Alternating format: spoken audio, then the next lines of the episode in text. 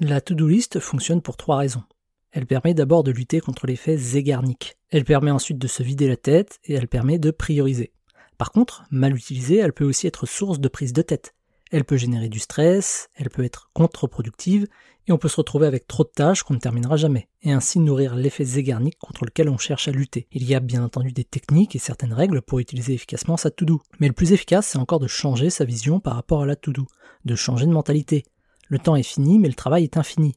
Ça signifie que notre to-do list ne sera jamais vraiment terminée. Il y aura toujours du travail à faire, même en cochant 20 cases par jour. Et il faut voir le travail comme un flot continu, comme une rivière. La to-do list, c'est une gourde qu'on remplit dans la rivière. Vous ne vous dites pas que vous allez essayer de faire tenir la rivière entière dans votre gourde. Vous prenez seulement ce dont vous avez besoin pour la remplir et boire. La to-do list, c'est la même logique. Vous ne pourrez jamais faire tenir tout ce que vous avez à faire dans une seule journée. Prenez seulement les tâches les plus importantes pour aujourd'hui et recommencez demain.